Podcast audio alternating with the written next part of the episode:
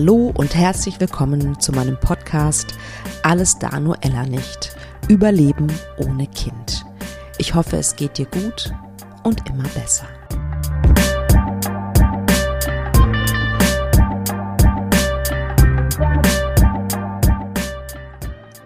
Ihr Lieben, der März ist Endometriose-Monat. Vielleicht weiß das die eine oder der andere von euch. Deswegen in diesem Monat also Endometriose-Awareness sozusagen. Das Thema hatte ich schon ganz lange auf der Liste von Podcast-Themen.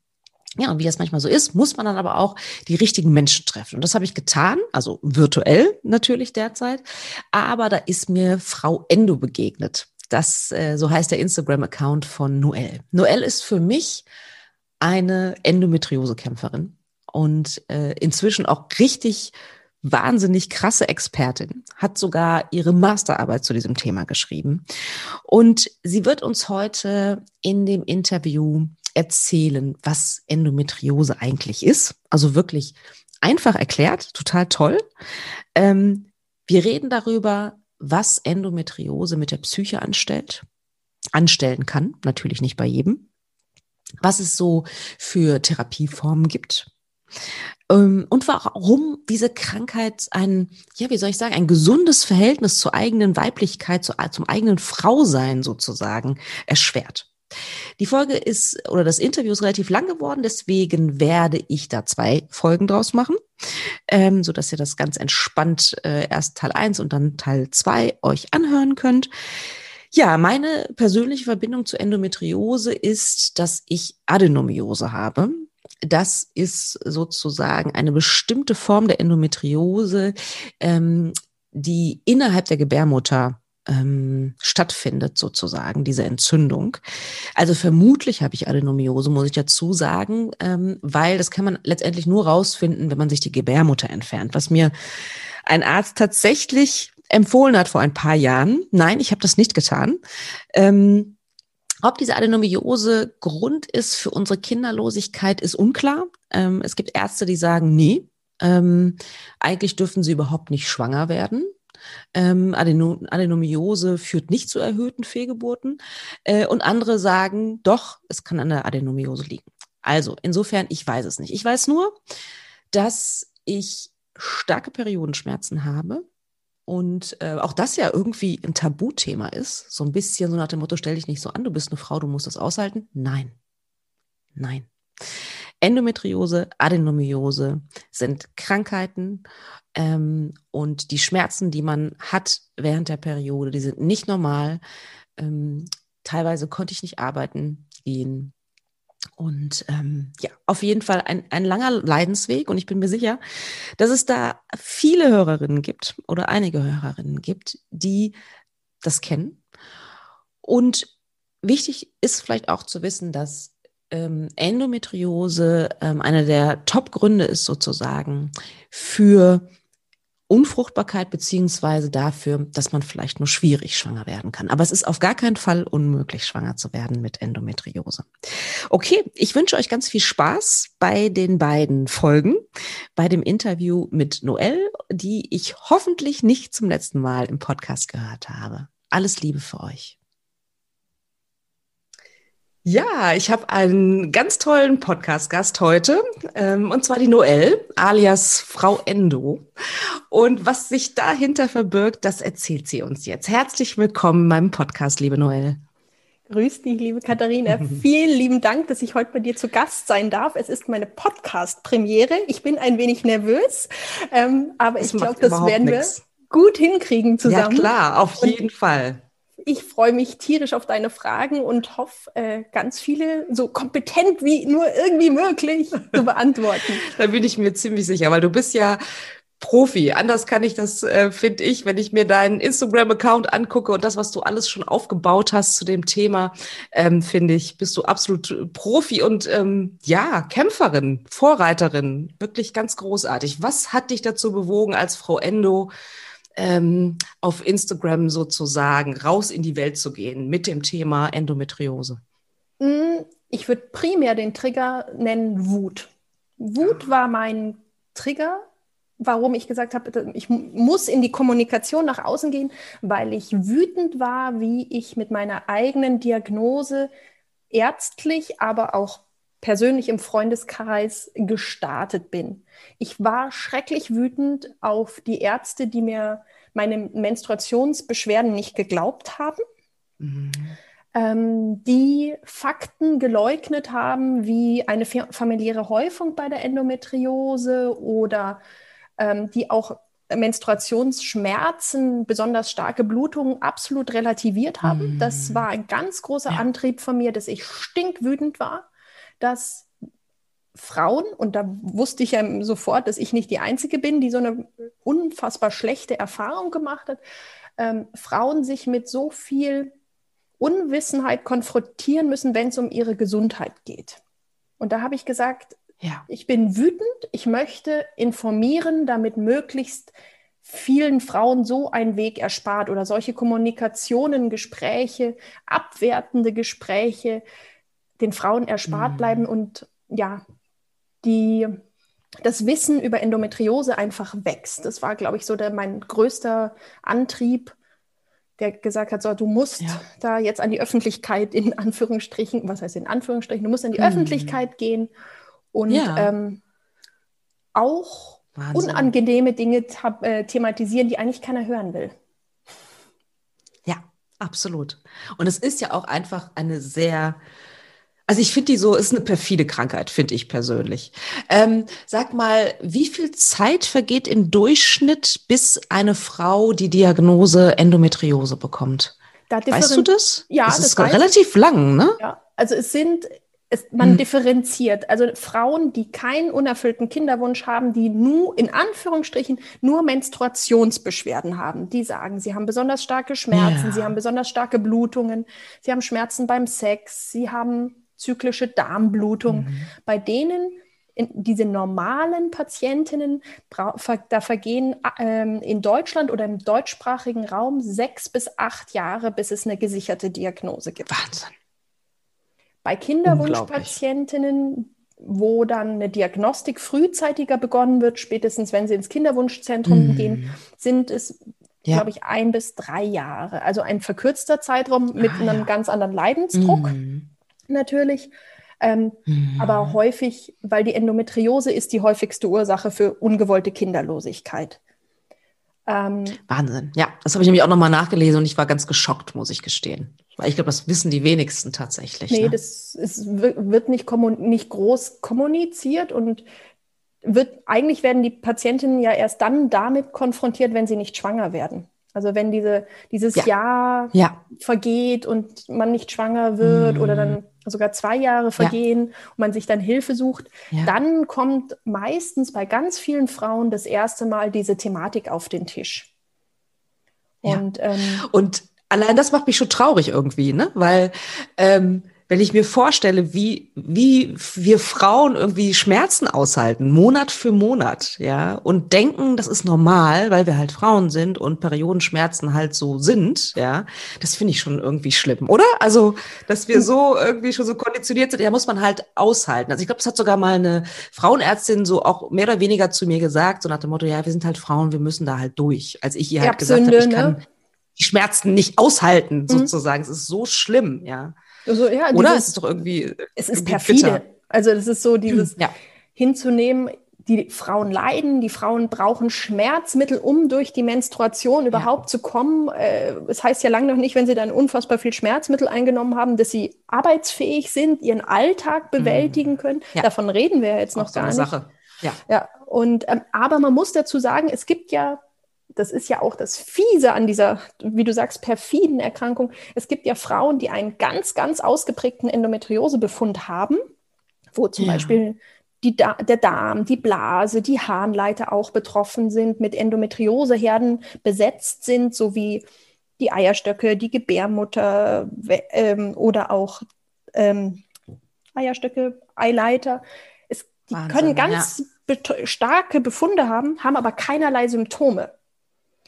Und ich, Ach, interessant. Es gibt vollkommen symptomlose Endometriosen. Es gibt Frauen, die so einen Befund haben, der, wenn du den operativ siehst, der dir die Spucke raubt, die aber hm. keine Beschwerden haben. Ach, verrückt, das habe ich noch gar nicht gehört. Wahnsinn. Das, das macht sie ja so fies. Also hm. nur weil du beschwerdefrei bist, heißt hm. es nicht, dass du keine Endometriose hast. Ja, okay, verstehe. Vielleicht noch mal einen Schritt zurück für alle die, die noch nicht von Endometriose gehört haben. Das kann, du kannst das bestimmt ganz einfach in ein paar Sätzen beschreiben, ne, was das eigentlich ist. Also Endometriose ist eine gynäkologische, sehr häufige Erkrankung, also oder zumindest häufige. Es sind mindestens jede zehnte Frau im gebärfähigen Alter ist betroffen. Es gibt sogar Schätzungen, die sagen, es sind mehr, jede achte schon. Okay. Ähm, es, genau, es ist eine häufige Erkrankung im gebärfähigen Alter. Sie betrifft primär den Uterus, also unsere Gebärmutter. Sie wird der Gebärmutter zugeschrieben, aber nachdem diese Endometriose-Herde auch andere Organe um die Gebärmutter rum bis hin zum Zwerchfell und Lunge besiedeln können, ist es eine Erkrankung, die im, an der Gebärmutter den Ursprung hat, aber das im, ganz, im blödsten Fall das ganze System betrifft oder auch Nerven betreffen kann. Okay. Endometriose-Herde, die in dem Fall auftreten, sind Gebärmutter ähm, schleimhautartige Zellverbände, die mhm. sind nicht 100 Prozent wie unsere Gebärmutterschleimhaut, sondern sehr ähnlich. Diese siedeln sich außerhalb der Gebärmutter an anderen Strukturen, Blase, Darm, mhm. Eileiter an und ähm, sorgen an diesen Orten für eine Entzündung, und zwar für eine chronische Entzündung weil unser Körper ja realisiert, hups, da ist Gewebe, das da gar nicht hingehört. Ja. Und mit Entzündungsreaktionen wird der Körper ja eigentlich solche Dinge, die irgendwo nicht hingehören, los. Mm, verstehe. Da das aber nicht zielführend ist, haben wir eine chronische Entzündung an diesen Orten. Okay.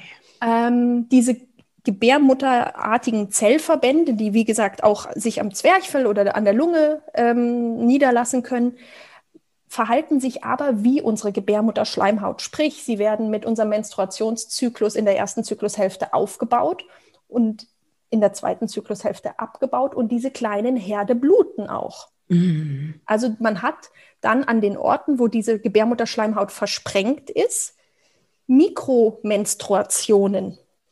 Verrückt. Während wir äh, regulär menstruieren. Also, also allein das ist doch schon irgendwie, allein diese Vorstellung ist irgendwie auch verrückt. Ne? Ich habe mal irgendwo gelesen, dass es sogar mal im Gehirn, glaube ich, einer Frau gefunden wurde. Es ich denke so, okay. Also, magst du was sagen? Also ich weiß, dass es nur Theorien gibt, ne, wo das mhm. herkommt. Man weiß es nicht, oder?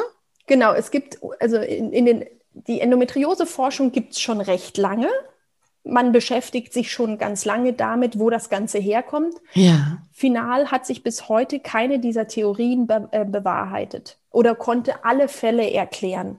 Mhm. Ähm, man ging, also es gibt äh, so die, die Theorie des retrograden Menstruationsflusses, das quasi über die Eileiter und Eierstöcke das Menstruationsblut in den Bauchraum gerät und okay. sich dadurch diese Herde ansiedeln.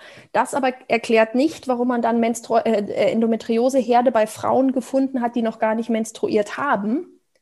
Oder ah, also auch, okay, auch, auch das möglich. Mhm. Auch äh, bereits junge Mädchen, Teenager können an Endometriose erkranken, mhm.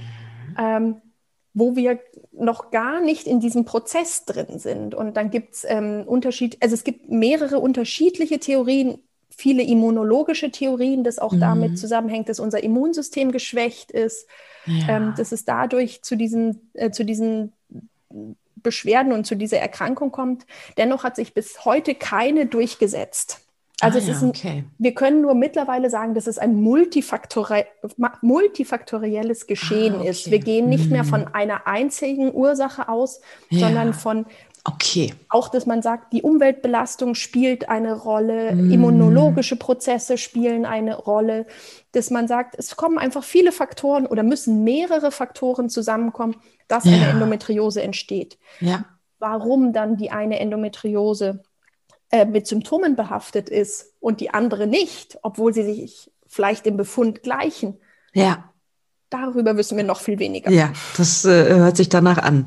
Ähm, ich finde es total äh, interessant, dass du ja von persönlicher Betroffenheit und jetzt hörst du dich an wie eine Expertin und nicht, du hörst dich nicht so an, du bist eine Expertin. Du hast mir erzählt, ähm, dass du dich sogar mit deiner Masterarbeit ähm, wirklich mit Endometriose, glaube ich, äh, auseinandergesetzt hast, ne? Ja, genau. Äh, vielleicht so ein bisschen erzwungenermaßen. Meine eigene ja. Intention war es zu dem Zeitpunkt gar nicht, weil meine okay. Ähm, ich bin offiziell 2012 erkrankt. Ich sage immer offiziell erkrankt, ja. weil ich habe persönlich meine Diagnose mit einer Bauchspiegelung 2012 erhalten. Mhm. Dennoch Und wie viele Jahre Leiden waren davor? Naja, ich hatte Menstruationsschmerzen seit meiner Menarche, also seit meiner mhm. ersten Blutung. Ich nehme, habe von Anfang ja. an Schmerzmittel nehmen müssen. Mhm. Jetzt müsste ich mal zurückrechnen. Same hier. Ich, ja. Mhm, habe ich, kenne ich auch. Oh. Ja. Mhm. Also ich habe meine Menstruation mit zwölf Jahren bekommen und mit Mitte 20 die Diagnose bekommen. Mhm. Also ja, okay. schon eine Ecke. Viele Jahre. Viele Jahre. Aber ja. es war halt, wie du vorhin auch sagst, es war ja vollkommen normal. Menstruationsschmerzen, ja die besonders stark sind, dass Klamotten durchgeblutet werden oder ähm, ja. Tage, wo ohne Ibuprofen dreimal am Tag nichts geht, wurden ja, ja total verharmlost und tabuisiert oder nicht, ja, sie wurden verharmlost und hingenommen. Ja, ja, absolut. Ne? Das ist halt so. Ja. Mhm. Genau, und das war so mein Ende. Deswegen sage ich immer, meine offizielle Diagnose ja. habe ich 2012 bekommen, weil man die Diagnose ja nur final stellen kann mit einer histologischen, also einer feingeweblichen Untersuchung. Mhm. Und die geht natürlich nur über eine Bauchspiegelung, ja. also eine Laparoskopie. Mhm. Genau. Und also dann, nur über einen Eingriff. Ja, also entweder du, du nimmst eine OP hin oder du musst mit der Verdachtsdiagnose leben. Das mm. ist so ein mhm. bisschen die Krux. Ja, schon, ne? finde ich auch. Mm. Wobei man, so, so, so kann man es gar nicht zu 100 Prozent sagen. Es gibt nämlich typische Endometriose-Zysten. Das sind eingeblutete Zysten ah. an den ah. Eierstöcken. Ähm, Im Gegensatz okay. zu blanden, ähm, Zyklo, also zu, zu blanden Zysten, ähm, mhm. die werden auch sogenannte Schokozysten genannt und die kann man schon im Ultraschall sehr, sehr gut erkennen. Und die liefern einen, sich, einen sehr sicheren Hinweis dafür, dass eine Endometriose vorliegt, weil ja. Okay, interessant. Aber man weiß natürlich nicht, wie, inwieweit die gestreut hat, genau, sozusagen. Genau, das, ne? ja, es kann nur diese eine ne? Zyste ne? sein. Also im ah, besten ja, Fall okay. ist es halt mhm. diese eine Endometriose-Zyste. Ja. Aber im schlimmsten Fall hast du noch ganz viel andere Herde und ganz viele Organe ja. sind betroffen. Das das verrät dir der Ultraschall leider nicht. La schade. Weil diese, weil diese Gewebeteile lassen sich nicht äh, im Ultraschall sonografisch darstellen. Mm, sehr schade. Mhm. Du wolltest genau. über deine Abschlussarbeit genau. sprechen, genau. genau, wie du dann sozusagen über äh, viele Jahre leiden, muss man ja sagen.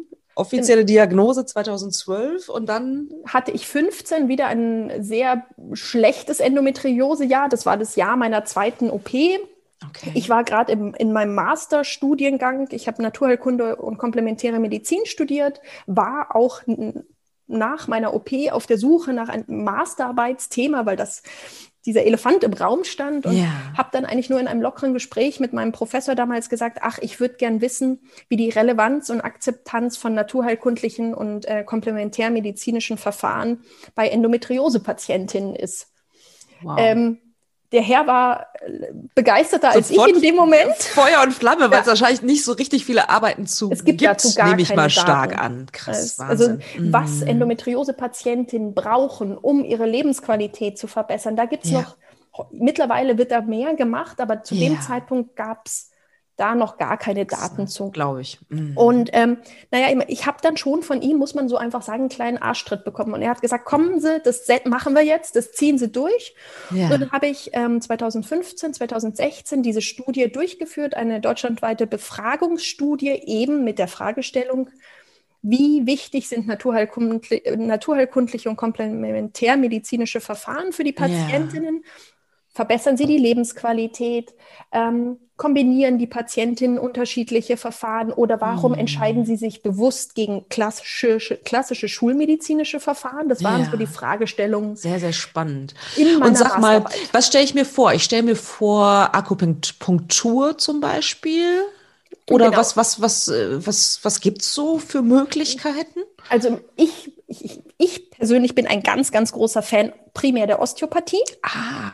Spannend. Auch gerade so im postoperativen Zustand, wenn ja. alles verspannt ist und auch was die Narbenbildung und Verklebungen angeht, ja. bin ich ein totaler Fan der Osteopathie. Die halte ich Glaub für ich. ein ganz tolles Werkzeug der Komplementärmedizin, das einfach Linderung verschaffen kann. Mm. Ähm, auch die traditionell chinesische Medizin, wo ja die Akupunktur ein Teil davon ist, ja. hat belegterweise sehr positive äh, Effekte auf Endometriose-Patientinnen. Schmerzreduktion, Verbesserung mhm. ähm, der Lebensqualität.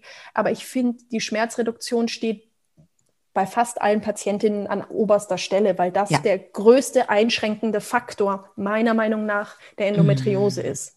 Ja, ja. Zusammen natürlich auch mit einem Kinderwunsch. Ne? Das ist, genau. glaube ich, auch, könnte ich ja. mir vorstellen, dass da äh, diese Komplementärmedizin äh, auch vielleicht unterstützen kann an der einen genau. oder anderen Stelle. Ne? Habe ich zumindest schon mal gehört. Genau, TCM wird äh, also mhm. traditionell chinesische Medizin, aber ja. auch osteopathische Behandlung oder aber auch Mikronährstofftherapie, Defizite an Vitaminen auffüllen. Omega-3-Fettsäuren äh, Spiegel positiv beeinflussen. Das hat wow. einen Benefit für die Endometriose, hat aber auch einen Benefit für, ähm, die, für den Kinderwunsch. Ach, also spannend. Also, Okay. Ich sage immer ganz gern, wenn ich meiner Endometriose was. Gutes tue, tue ich auch ja. meistens in dem Punkt einen Kinderwunsch was ganz Gutes, weil ähm, hm. es förderlich für beides ist. Ja, ja, kann ich mir vorstellen dieses, mein Gott, du bist ja ein wandelndes Lexikon, was das Ach, angeht. Das ist ja unglaublich. Ich könnte noch 30.000 Fragen stellen und wir haben schon im Vorfeld gesprochen, dass du äh, äh, dich bereit erklärt hast, auf jeden Fall nochmal in, in den Podcast zu kommen. Also äh, wenn ihr Fragen da draußen habt, ihr Hörerinnen und Hörer, dann äh, schickt sie gerne. Dann machen wir das in der zweiten Podcast-Folge, beantworten wir beziehungsweise Noel dann auch noch, noch Fragen netterweise. Sehr cool. Ja, es gibt auch noch ganz viele andere Verfahren, die angewendet hm. werden, aber ja. das waren jetzt so die primären Verfahren. Ja ähm, die sich in der Befragung dann rausgestellt haben, dass die Patientinnen positiv davon äh, beeinflusst werden, die Lebensqualität vielleicht gesteigert mm. wird. Die Homöopathie ja. kam noch nicht ganz ah, ja. schlecht weg. Mhm. Dazu kann ich persönlich, also da habe ich keinen eigenen Erfahrungswert, mhm. deswegen mhm. möchte ich mir da keine Meinung anmaßen. Ich weiß nur, ja. dass die Befragten sagen, hey, das hilft mir. Ja. Ähm, Genau, das waren jetzt das so die, die Hauptverfahren, die sich als sehr hilfreich äh, ähm, dargestellt haben oder die die mhm. Frauen sehr häufig angewendet haben und sie als positiv bewertet haben. Mhm. Okay, Aber es war ja auch ja. nur eine kleine deutschlandweite Befragung. Also es waren mhm. nur in Anführungsstrichen 135 Frauen, die mir ihre Daten zur Verfügung gestellt ja, haben. Aber trotzdem, ich weiß, wie das ist. Oder wissenschaftliche Arbeit, 135, das war schon, glaube ich, trotzdem viel Arbeit. Ne? Das ja, kann ich mir gut äh, vorstellen. Aber sehr, sehr spannende Arbeit. Ja, und die mir ich. in dem Moment extrem gut getan hat. Das glaube ich. Also hätte ich nicht gedacht und hätte ich zu Beginn der ganzen Arbeit auch nicht gedacht, aber das mm. war auch für mich der Anstoß, mich tiefer mit der Thematik auseinanderzusetzen, mich auch vielleicht auf Frau Endo ah, bewusster damit ja. auseinanderzusetzen, zu kommunizieren. Ja. Ähm, also die, diese Masterarbeit, der ich beginnend kritisch gegenüberstand, hat sich eigentlich nur als positiv herausgestellt, auf ganz vielen Ebenen. Ja, ja. Also auch so im Sinne von, dass du auch ähm, ja deine, deine Krankheit auch weiter verarbeitet hast dadurch? Das glaube ich. Dass du schon. dieses Thema so durchdrungen hast gewissermaßen? Hm, also ich glaube schon, dass es wahnsinnig zur Bewältigung der ganzen Situation beigetragen hat, aber ich muss ja. auch ganz ehrlich sagen, es gibt Tage, äh, da möchte ich diese Erkrankung nicht lesen, nicht hören. Ähm, glaube ich dir. Da kann ja. ich mich auch schwer mit anderen Patientinnen auseinandersetzen. Da, mm. also ich habe so das Gefühl, ich würde so zwischen zwei Rollen manchmal switchen, so zwischen der Wissenschaftlerin, ja, ja, die irgendwo einen abgeklärten Umgang hat Mhm. Einen begeisterten, weil das ganze Thema, man darf ja sagen, man, man begeistert sich für ein Krankheitsbild. Ja. Ähm, aber auch, manchmal bin ich halt auch ganz, ganz verletzliche Patientin, mhm. äh, ja. die dann nicht noch mehr Input braucht und sagt, hey, mein eigenes Leid in dem Moment ist mir gerade genug oder gerade schon ja. zu viel. Mhm. Da bleiben dann auch die Fachbücher im Regal stehen und dann muss ich mir auch selbst verbieten, mal noch mal kurz in den äh, Leitlinien nachzugucken. Ja, ja. Also das machst du dann auch bewusst, ja? Also, ja. dass du dann auch ganz klar sagen kannst, okay, heute habe ich hier eine Grenze und das ist auch okay, ich ja. mache was ganz anderes. Ja. Okay, Oder es kommt dann, kommt dann etwas raus, was mich halt in dem Moment beschäftigt. Bei mhm. Frau Endo, dann kommt ein Post bezüglich irgendeiner Thematik, ja. ähm, die dann äh, irgendwie ja auch eine Rolle spielen kann. Aber ähm, ich würde wahrscheinlich wenig fachlich mich irgendwie in ein Thema stürzen, was mir die, die Tragweite der Erkrankung nochmal bewusst wird, macht. Mhm. Ja, das kann ich mir sehr, sehr gut vorstellen, auf jeden Fall. Und dann hast du die Idee gehabt mit einer Freundin, glaube ich, ne? Ähm, eine Plattform ähm, ja ins Leben zu rufen. One in Ten heißt die. Genau. Ähm, letztes Jahr im September ja. ist die Idee zu One in Ten entstanden, als mein wow. Partner in Crime, äh, die Silja, eine gute Freundin von mir plötzlich mit der ähm, Diagnose oder mit der Verdachtsdiagnose Endometriose Adenomiose konfrontiert worden ist. Mhm. Und ähm, sie bei mir auf der Terrasse saß und ähm, ich ihr, nachdem sie diese Verdachtsdiagnose auch auf eine sehr unangenehme Art und Weise kommuniziert bekommen hat, mhm. saß sie hier und war relativ verzweifelt und hat dann gesagt, so, wo fange ich denn jetzt an? Wo melde ich mich? Wo lasse ich mich ja. operieren? Ähm, was ist der richtige Weg? Ist eine OP denn schon notwendig? Weil ja. Ist, wie wir ja schon gesagt haben, es ist ein mhm. Eingriff. Ja. Das Abwägen, ist es schon der richtige Moment? Ähm, mhm. Wo gehe ich hin? Wie bereite ich mich vor? Gibt es gibt es vielleicht eine Alternative? Sie saß da mit ihrem Fragenpaketchen und sagte mm. dann mhm. irgendwann, boah, bin ich eigentlich froh, dass ich dich gerade habe und du mich da so durchguidest und sagst, wow. das machst du ja. und das machst du und dann wendest du dich dahin, da machst du einen Termin. Ähm, und dann fing sie natürlich auch daheim an, irgendwie zu lesen und sagte, du, mir fehlt so ein bisschen die unabhängige Aufklärung. Ähm, mm auch eben, dass man sagt, man klärt nicht nur schulmedizinisch auf, sondern ja. man klärt auch über naturheilkundlich komplementäre Verfahren auf. Und dann ist ja, vielleicht mit einem Glas Prosecco auch in der Hand oder zwei. Ja, da entstehen die, die, besten Ideen. Ja, äh, da haben wir gesagt, hey, weißt du was, machen wir es doch einfach selber. Und, toll. Ähm, genau, das war September letzten Jahres und online gegangen ist unsere Plattform dann im Januar diesen Jahres. Wow. Also nochmal herzlichen Glückwunsch. Ich Dankeschön. Die, es ist Dankeschön. richtig, richtig gut gelungen und, und da sind ganz viele tolle äh, ähm, Artikel drin und ähm, Interviews, Tipps auch. Da können wir vielleicht gleich noch ein bisschen, äh, wenn du magst, drauf eingehen. Also eine ganz, ganz tolle Plattform und so wahnsinnig relevant. Also was ist sozusagen, was war so, so eure Vision gewissermaßen, was, was das angeht, was die Plattform mm. angeht? Also die, unsere ganz große Vision, die wir haben, da muss ich ja schon fast ein bisschen Werbung machen, setzen wir ja, nächst, nächste Woche das erste Mal um. Wir haben ja. gesagt, wir möchten Kommunikation auf Augenhöhe. Wir möchten Experten und Betroffene zusammenbringen. Und wow. ähm, das sieht jetzt so aus, dass es bei uns den sogenannten Experten-Talk geben wird, der immer zu einem bestimmten Thema stattfinden wird. Unser erstes Thema ist die tief infiltrierende Darmendometriose. Oh, Ziemlich wow. schmerzhaft, kann Heft, ich aus eigener, ja. aus eigener Erfahrung berichten. Äh, hm. Kein schönes Symptom der Endometriose, ja. ähm, sehr komplikationsbehaftet. Mhm. Und wir konnten einen äh, operativen Gynäkologen dafür gewinnen, dass unsere, unsere Follower Fragen stellen durften und wir diese Fragen mit ihm besprechen.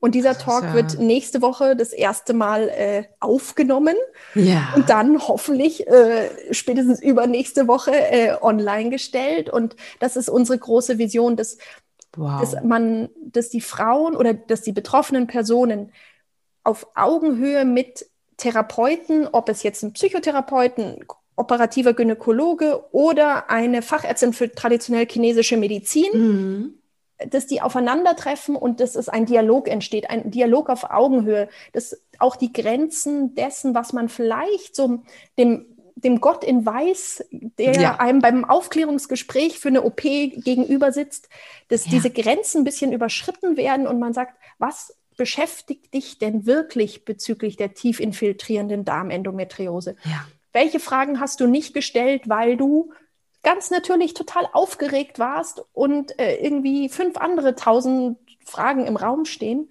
Wir wollen einfach bewirken, dass es Aufklärung entsteht und dass die Frauen sich oder die Betroffenen sich gehört fühlen und ihre mhm. Bedenken, Sorgen, Fragen einen Raum finden. Ja. Das ist so unsere Vision. Tolle Vision. Also ich habe richtig Gänsehaut, weil ich auch selber, ja, selber auch an die Situation äh, denken muss, so von unfreundlichen Ärzten. Also es gibt auch natürlich sehr, sehr nette, aber ich habe auch schlechte Erfahrungen gemacht, auch was das angeht, ne?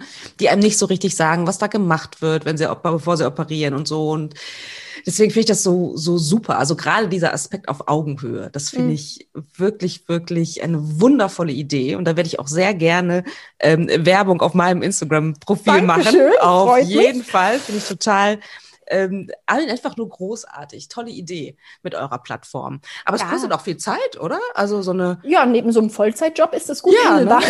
Nein, aber wow. ähm, es ist Herzblut. Ganz einfach. Ja. Also ja. ähm, ich glaube, das hat jeder von uns schon mal erlebt, wenn es irgendwas gibt, wo man mit Herzblut, auch vielleicht mit anderen Emotionen wie Wut, was für mich ja, ein Antrieb war, wenn, wenn, wenn das alles im Raum steht, hm. Mei, dann sitzt man halt sieben Tage die Woche am Schreibtisch. Mei, ja. das ist wow.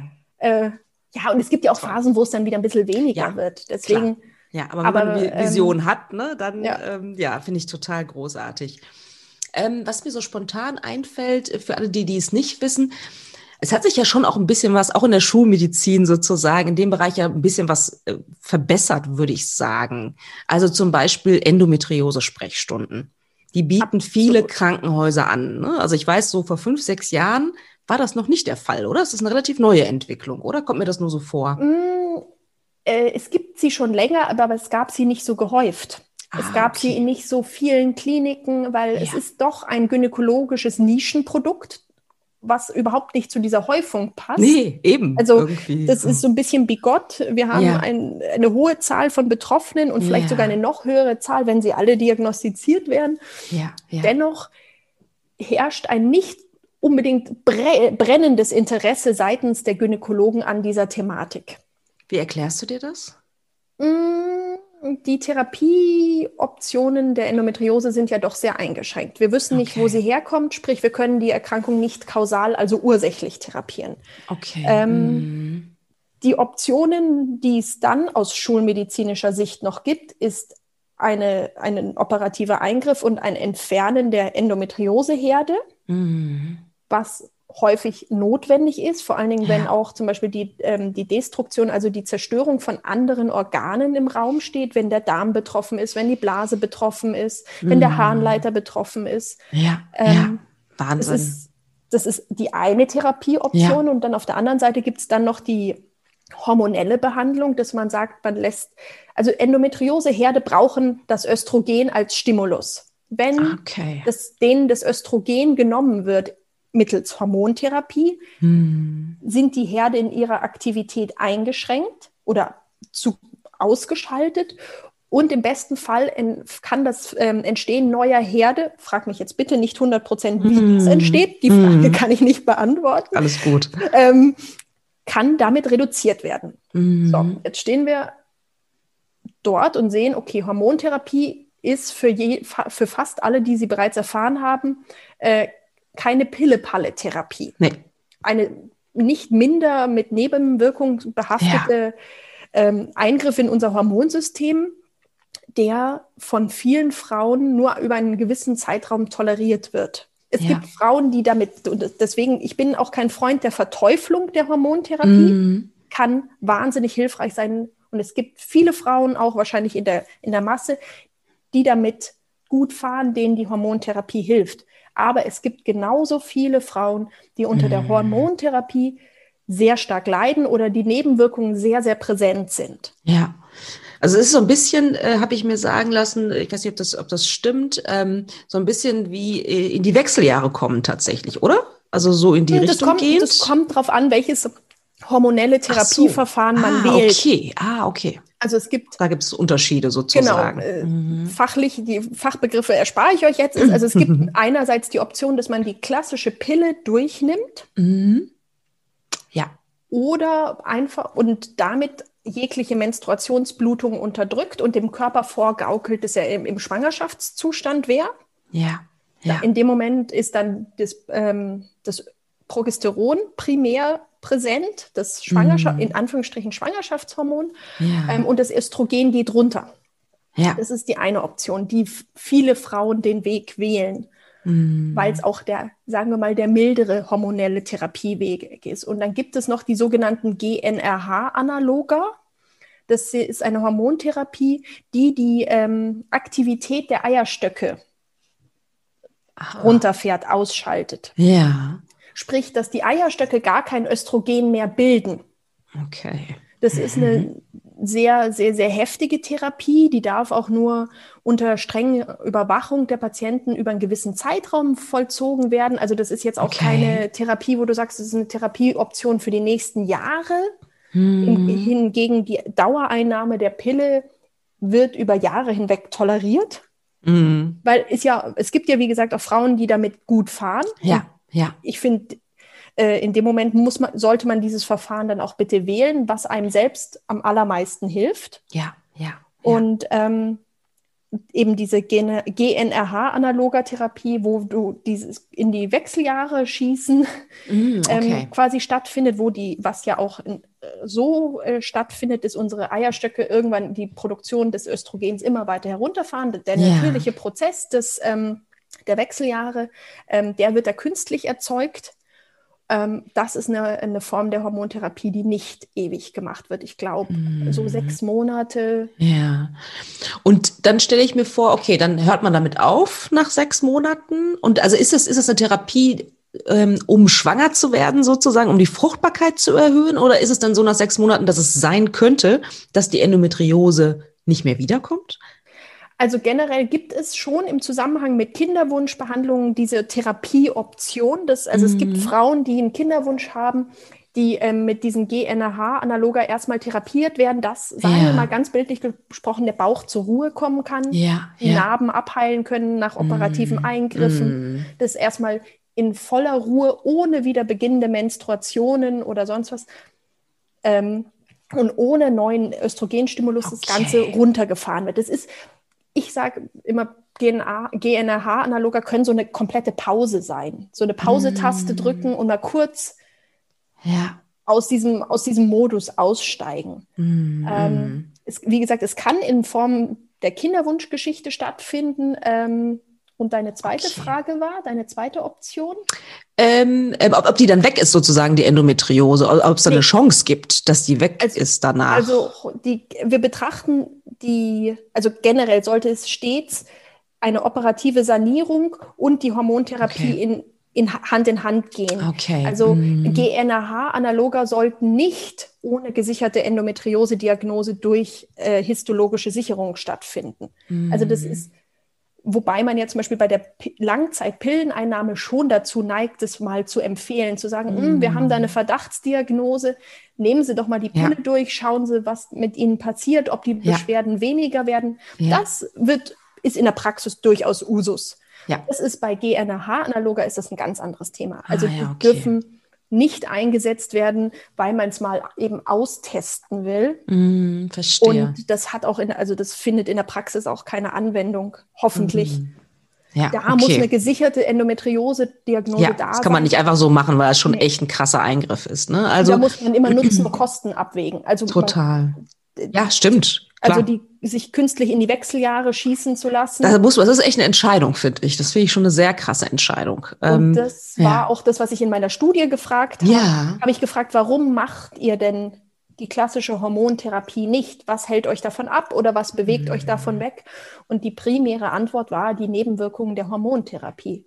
Also von Depressionen über mhm. äh, Haarausfall, so die klassischen Wechseljahresbeschwerden. Ja oder man halt mit Anfang, Mitte 30 oder wann auch immer man das macht, ja. also echt auch nicht haben muss. Ne? Nee, ja, und eigentlich ja auch körperlich noch gar nicht bereit ist. Also ja. der Körper durfte ja noch gar nicht den Weg bis dahin so ein bisschen esoterisch ja. gesprochen bis dahin gehen. Und, klar. Ja. die Wechseljahre setzen ja jetzt auch nicht von jetzt auf gleich ein, sondern das ist ja ein ganz, ganz langsamer, schleichender Prozess, den die, genau. ähm, die Frauen ganz lange gar nicht merken. Mm. Und man smoost sich da so langsam rein. Und das ist ja. ein Unterschied, ob du dann Medikation bekommst, die dich da hinschießt. Total, auf jeden Fall.